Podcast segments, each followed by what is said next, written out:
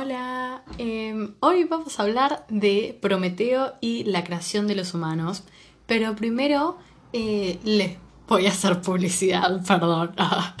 Em, les quería contar que tengo una cuenta de Instagram del podcast que la pueden seguir, se llama mitologiagriega.podcast. Eh, ahí voy a empezar a hablar un poco más de mitología griega, dar información extra, contar cuando hay un nuevo capítulo, etcétera, por si les interesa seguirme. Si no les interesa seguirme, tampoco hay problema. Empecemos. Eh, Prometeo. ¿Quién es Prometeo? Es un titán. Em, algo importante para aclarar es que no todos los titanes son malos. Sí hay titanes malos, pero también hay titanes buenos. La mayoría son malos, pero no todos son malos.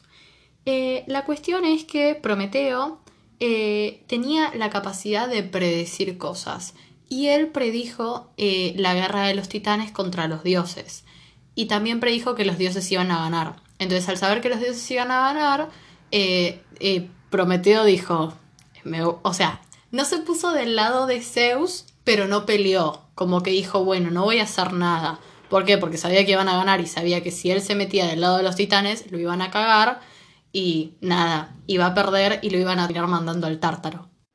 Entonces, ¿dónde terminó nuestro querido Prometeo?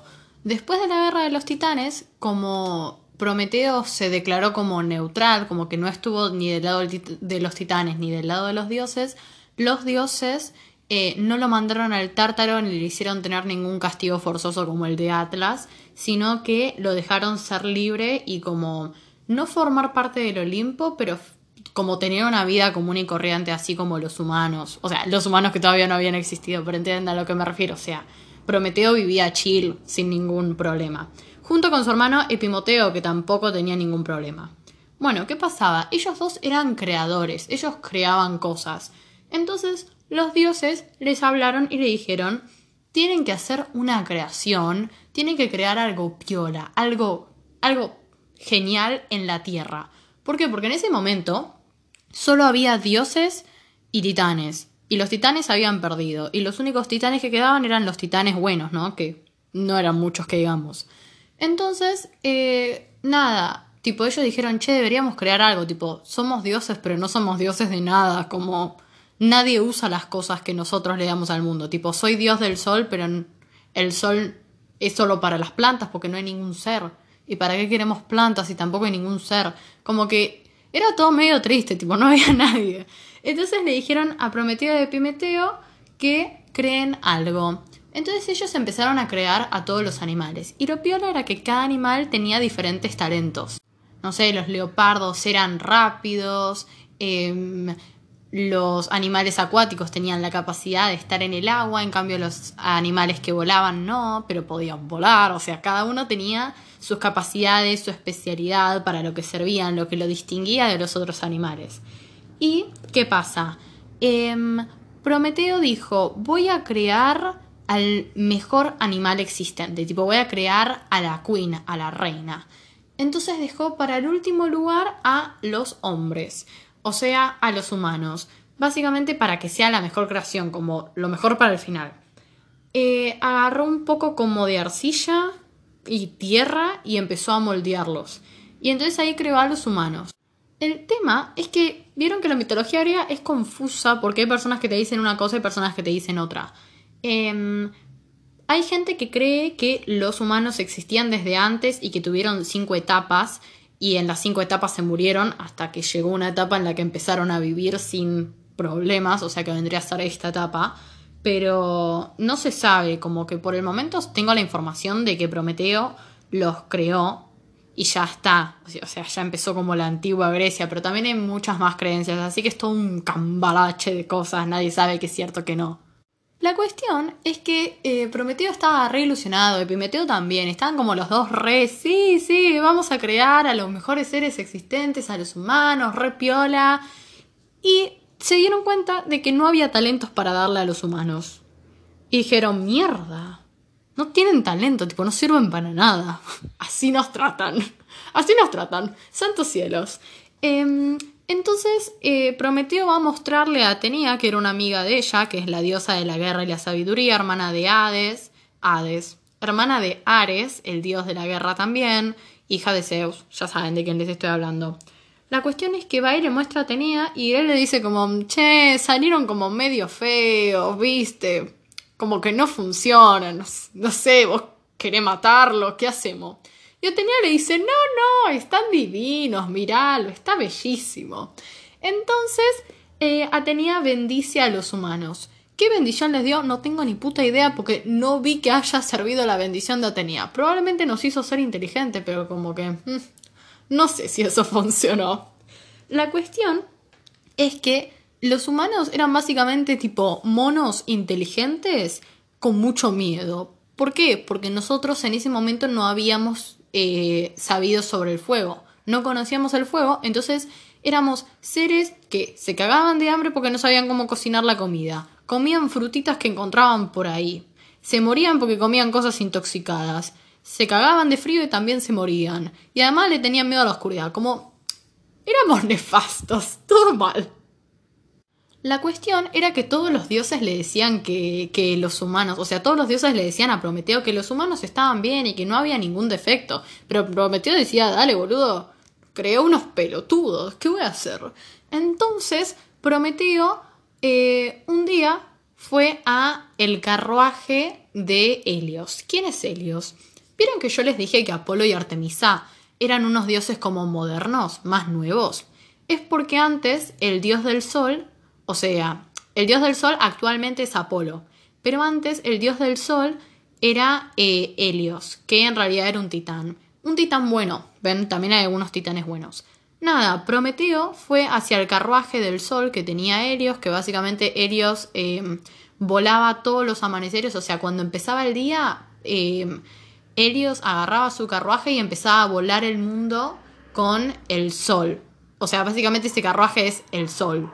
La cuestión es que va a agarrar una antorcha y del fuego que tiene ese carro solar, eh, agarra un poco de fuego, lo pone en la antorcha, o sea, pone la antorcha ahí, se hace fuego y va a darle esa antorcha con fuego a los humanos.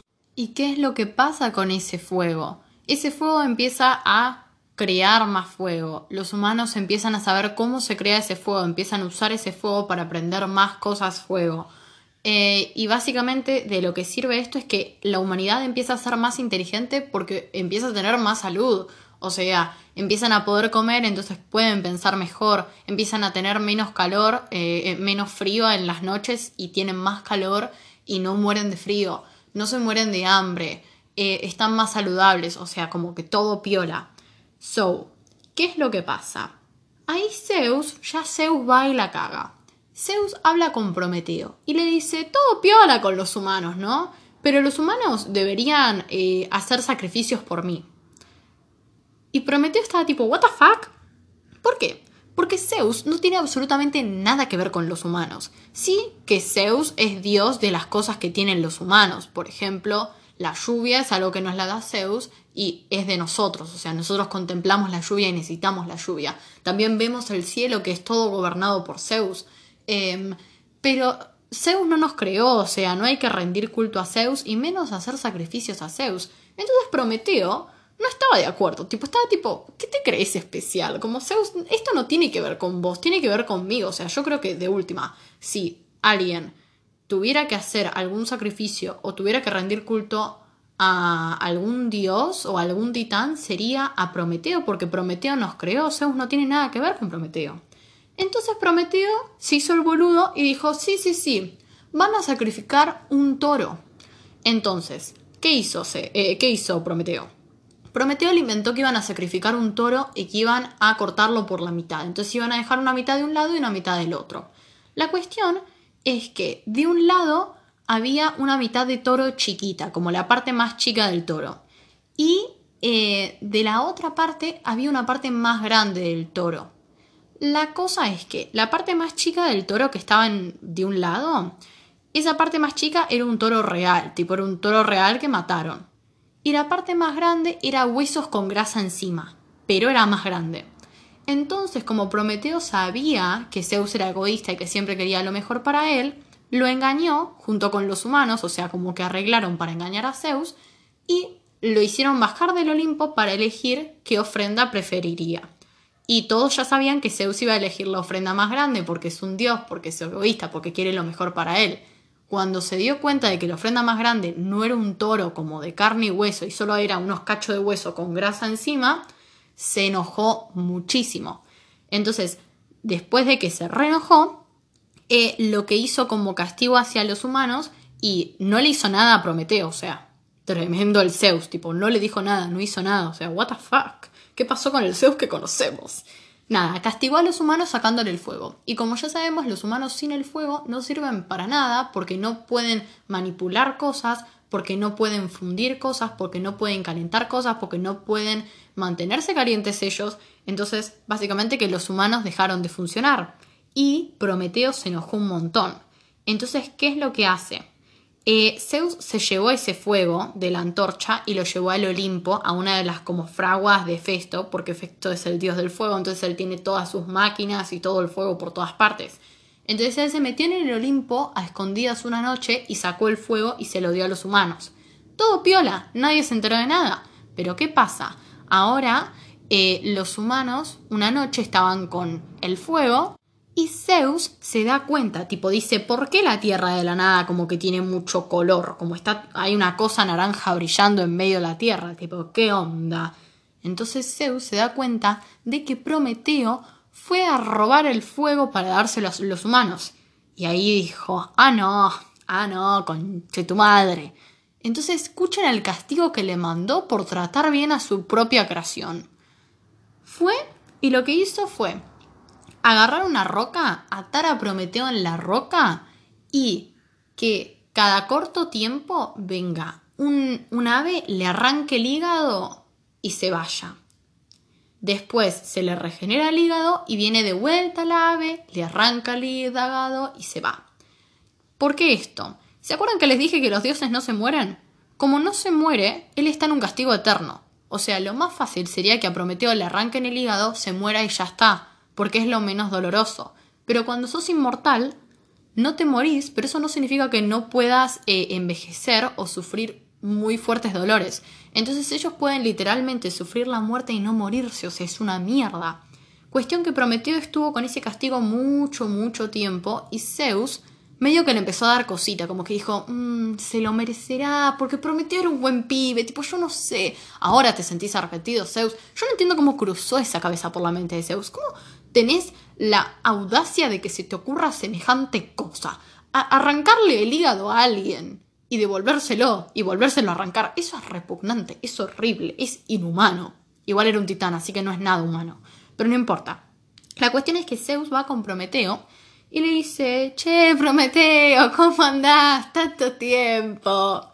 Básicamente, escuchen lo que le dijo el Zeus, o sea, tremendo lo suyo le dijo que él podía ser libre, o sea, podría haber, o sea, le ofreció ser liberado de su castigo, con la única condición de que los humanos olviden la existencia del fuego, o sea, de que nunca más, eh, que no se acuerden de que existió el fuego y que nunca puedan crearlo, o sea, que existan al pedo los humanos. Y Prometeo le dijo, ¿me estás jodiendo, boludo? Estoy acá encadenado hace años por culpa de querer darle el fuego a alguien y me vas a decir que ahora tengo que hacer que olviden la existencia del fuego? Entonces Prometeo, Prometeo yo lo amo, es lo más, porque es como de los pocos titanes y dioses que se ocupan de nosotros y que nos quiere. O sea, lo obvio Prometeo, lo amo ese señor. La cuestión es que Prometeo va y dice, ¿sabes qué? No. Y Zeus le dice, no, ¿no querés ser libre? Y Prometeo no, Prometeo estaba harto. Prometeo tipo, estaba harto de este castigo, pero él también estaba harto de Zeus y estaba harto de las injusticias de Zeus. Entonces le dijo, no, le vas a dar el fuego a los humanos y yo me voy a quedar en este castigo por toda la eternidad. Y así fue. Prometeo hasta el día de hoy está siendo castigado en esa roca, sufriendo, y nosotros tenemos fuego y tenemos inteligencia. Así que te amamos, Prometeo. Es lo más Prometeo. Probablemente en el próximo capítulo sí pueda contarles eh, la gigantomaquia o la creación de Tifón, porque yo les dije que Gaia estaba planeando una venganza en el primer capítulo y nunca les conté como nada más del tema. Es porque eh, necesitaba que sepan sobre los dioses y sobre los humanos para poder entender las demás cosas como la venganza de Gaia, porque así pueden entender las destrucciones que se hacen, porque no sabes a qué están destruyendo si no sabes qué son los humanos, o cómo se crearon los humanos, o cuáles son los dioses de qué.